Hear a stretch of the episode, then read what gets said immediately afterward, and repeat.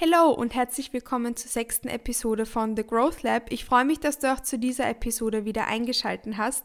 Bevor wir uns dem heutigen Podcast-Thema widmen, werde ich eine kleine Ankündigung machen.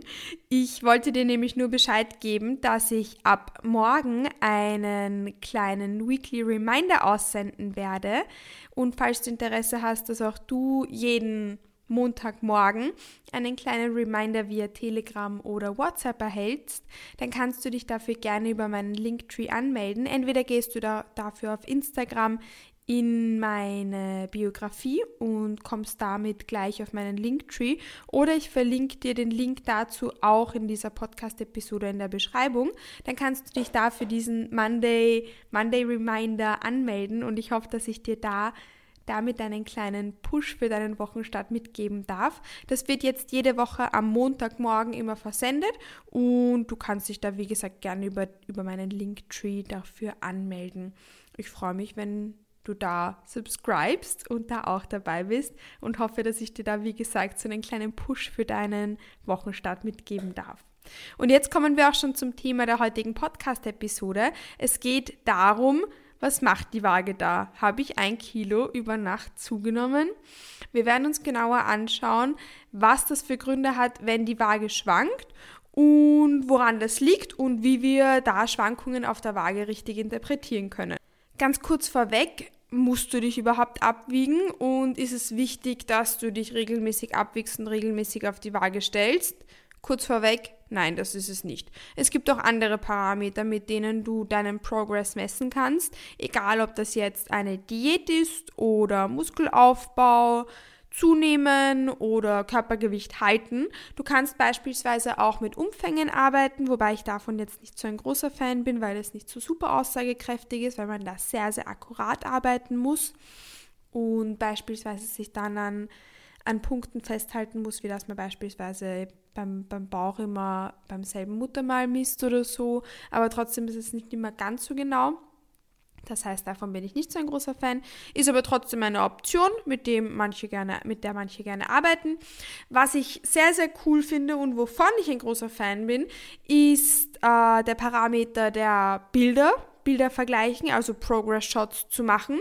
Das heißt, dass du beispielsweise alle zwei oder alle vier Wochen, wie es für dich besser passt und in welcher Phase du dich befindest, Update-Bilder von dir machst, immer in ähnlicher, in ähnlicher Kleidung und immer am selben Ort mit derselben Belichtung, das heißt auch zur selben Tageszeit, weil du mit solchen Fotos, wenn du die dann über einen größeren Zeitraum nebeneinander stellst, gute Fortschritte erkennen kannst, unabhängig von deinem Ziel.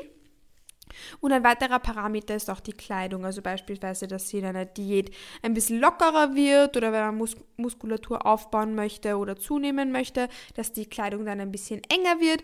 Das heißt, neben der Waage kann man auch beispielsweise mit Umfängen, Bildern oder Kleidung den eigenen Progress sehen und messen. Das heißt, die Waage ist definitiv kein Muss und nicht das einzige Tool, mit dem du eben deinen Progress messen kannst. Am sinnvollsten und am aussagekräftigsten ist es nämlich, wenn du diverse Parameter miteinander kombinierst. Das heißt, wenn du jetzt nicht nur mit Umfängen, sondern auch zusätzlich mit Bildern arbeitest. Oder wenn du zusätzlich zu den Bildern dann auch noch mit, ein, mit den Zahlen auf der Waage arbeitest. So die Kombination aus verschiedenen Parametern ist am aussagekräftigsten und gleicht dann eben auch mal aus, wenn es bei einem anderen Para Parameter mal nicht so hinhaut und nicht so klappt, wie man sich das vorstellt. Das heißt, das würde ich dir auf jeden Fall empfehlen, dass du, wenn du dich dazu entschließt, dich abzuwiegen, denn schließlich ist die Waage auch ein sehr, sehr guter Parameter, ein sehr, sehr standardisierbarer Parameter, dass du das trotzdem mit anderen Parametern kombinierst und dich nicht nur auf einen einzigen verlässt. Jetzt ganz grundsätzlich, du weißt, dass die Zahl auf der Waage nur eine Zahl ist, die wir ganz neutral und ganz unemotional betrachten dürfen. Aber ganz, ganz viele Personen, ganz, ganz viele Menschen haben Angst vor der Waage beziehungsweise fühlen sich mit diesen Zahlen auf der Waage nicht wohl. Und dass wir darüber sprechen, ist ein ganz, ganz eigenes Podcast-Thema, dem wir uns auch auf jeden Fall in der Zukunft mal annehmen werden. Aber damit wir das ganz kurz nur anschneiden können, Nimm dir mal Zeit, nachdem du diesen Podcast angehört hast, oder drück auch gern jetzt auf Pause, darüber nachzudenken, warum du Angst vor der Waage hast oder warum dich diese Zahl so stark beeinflusst und warum diese Zahl so eine mächtige Zahl für dich ist, wenn, wenn das für dich der Fall ist. Weil allein darüber nachzudenken und zu reflektieren, zeigt dir schon auf, welche mentalen Barrieren du hast und wie du dann am besten daran arbeiten kannst. Wie ich jetzt schon gesagt habe, das Thema wird auf jeden Fall ein bisschen ausführlicher kommen, sonst sprengen wir den Podcast komplett. Es geht jetzt nur um Schwankungen auf der Waage und generell ums richtige Abwiegen etc.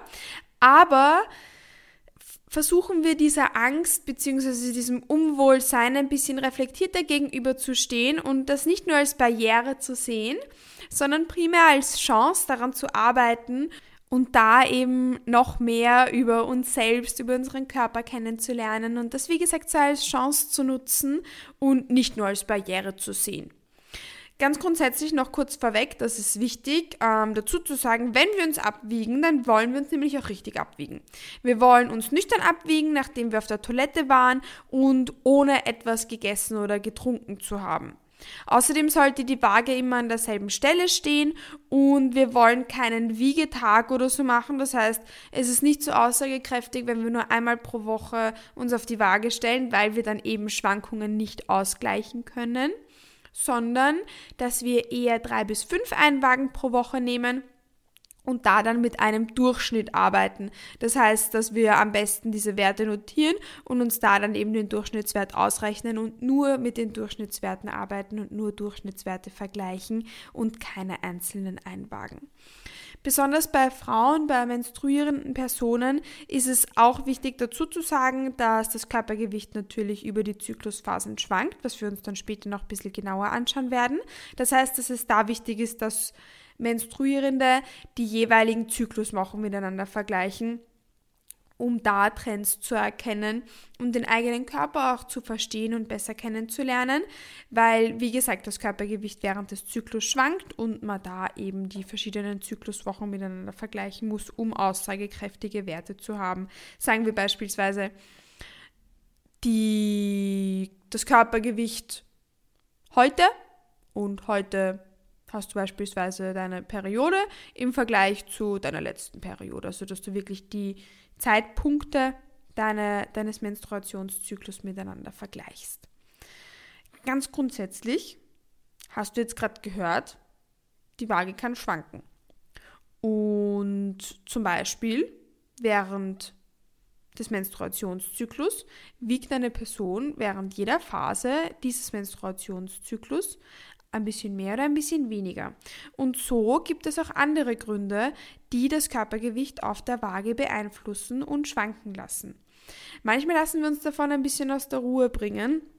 Ich habe sehr, sehr viele Kunden und Kundinnen, die sich von sowas besonders am Anfang des Coaching-Prozesses, bevor wir uns das ein bisschen genauer anschauen, dem ein bisschen, ja, schon mit ein bisschen Angst fast gegenüberstehen und sich dann oft bei mir melden, so, hey Kathi, boah, ich habe heute ein Kilo mehr auf der Waage gehabt und das kann ja nicht sein und was, was, was passiert da und was ist da? Ich habe jetzt nicht wirklich viel anders gemacht und das macht mich fix und fertig und ich weiß gar nicht, wie ich damit umgehen soll.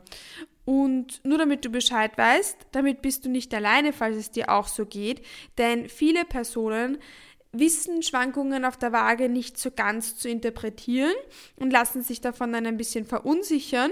Und genau deshalb schauen wir uns das jetzt eben gemeinsam an. Und genau das ist auch etwas, was ich im Coaching-Prozess auch am Anfang schon priorisiere und gerne bespreche. So, warum kann die Waage überhaupt schwanken und warum ist es uns deshalb auch wichtig, dass du dich regelmäßig abwiegst, wenn du dich abwiegst und nicht nur einmal pro Woche oder so damit wir eben diese Schwankungen richtig interpretieren können und damit Trends arbeiten können, anstatt mit so einzelnen schwankenden Einwagen.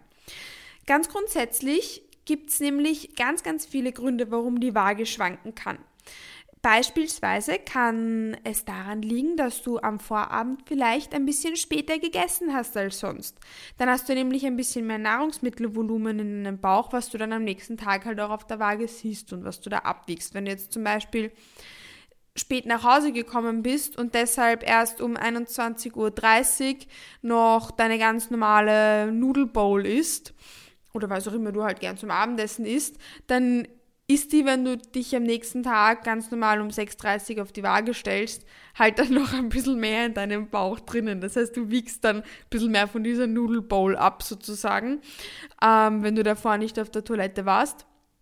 Und genau so sehen wir eben Nahrungsmittelvolumen im Magen auch auf der Waage. Beispielsweise, wenn du auch ein bisschen mehr Gemüse gegessen hast, als du es gewohnt bist, auch dann hast du ja mehr Volumen im, im Magen drinnen, was du dann mit auf der Waage siehst und was du halt mit auf der Waage abwiegst. Das heißt, mehr Volumen oder später gegessen als sonst sind so Punkte, die das Nahrungsmittelvolumen im Magen, im Verdauungstrakt erhöhen, was du dann eben auf der Waage siehst, wenn du dich dann auf die Waage stellst, wenn du davor eben nicht ähm, auf die Toilette gehen konntest. Und jetzt sprechen wir das schon an, auch Verdauungsprobleme sind nämlich ein Grund für Schwankungen auf der Waage, weil wenn du nicht auf die Toilette gehen kannst, dann ähm, ist das natürlich auch wie mehr Nahrungsmittelvolumen im Magen, im Verdauungstrakt. Das heißt, auch Verdauungsprobleme können zu Schwankungen auf der Waage führen, sowohl nach oben als auch nach unten selbsterklärend. Ein weiterer Grund, warum das, was du gegessen hast, deine Einwagen beeinflusst, können beispielsweise mehr Kohlenhydrate sein als sonst. Wenn du mehr Kohlenhydrate zu dir genommen hast, als du es gewohnt bist, kann das zu Wassereinlagerungen führen, die du dann in Folge auch auf der Waage siehst.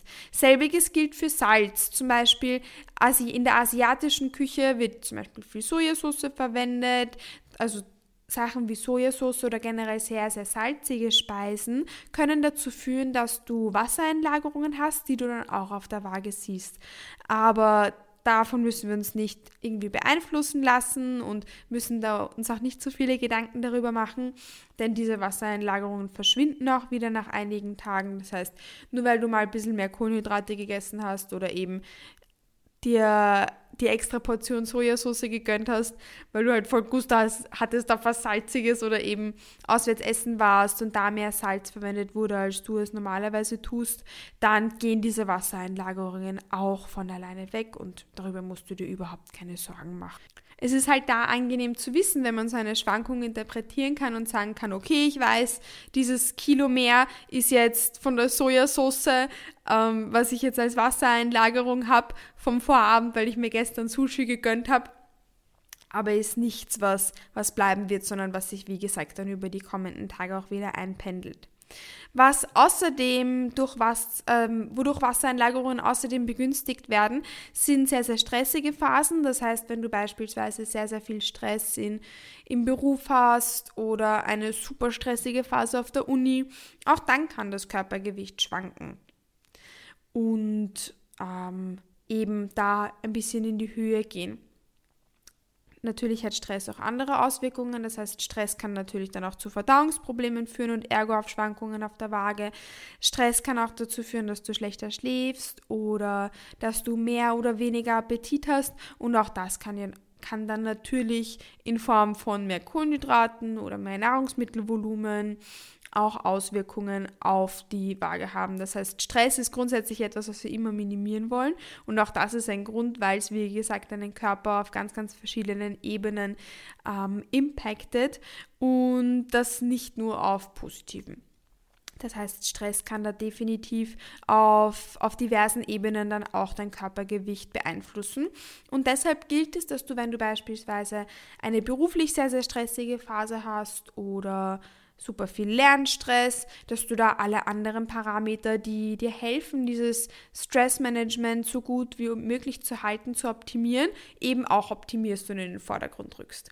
Und jetzt sind wir ein bisschen abgedriftet. Was nämlich sonst auch das Körpergewicht auf der Waage beeinflussen kann, ist beispielsweise Muskelkater. Also wenn du jetzt nach ein, ein paar Tagen trainingsfrei, nach einem Deload, nach dem Urlaub wieder zurück ins Training gehst und dann beispielsweise eine Heavy Lower Session ballerst und davon dann voll Muskelkater hast, auch das kann zu Wassereinlagerungen führen, die du dann auf der Waage siehst. Das heißt, auch da kann das Körpergewicht dann ein bisschen nach oben gehen.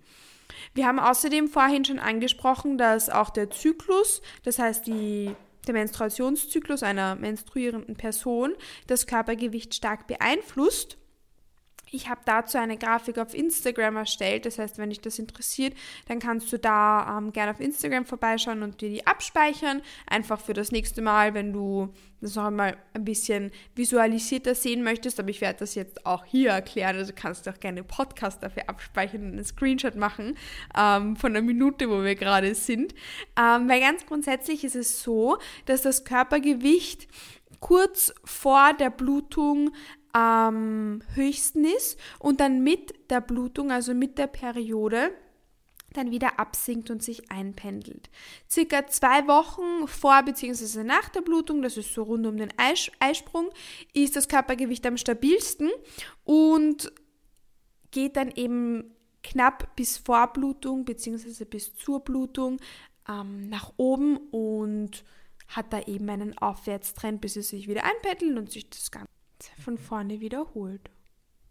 Und was an der Stelle dann natürlich außerdem wichtig dazu zu sagen ist, dass auch wenn du keine Blutung hast, keine Periode hast, dass Gewichtsschwankungen normal sind und dass du trotzdem auf solche zyklusbedingten Schwankungen auf der Waage dass du da dich an, an diesen zyklusbedingten Schwankungen anhalten kannst.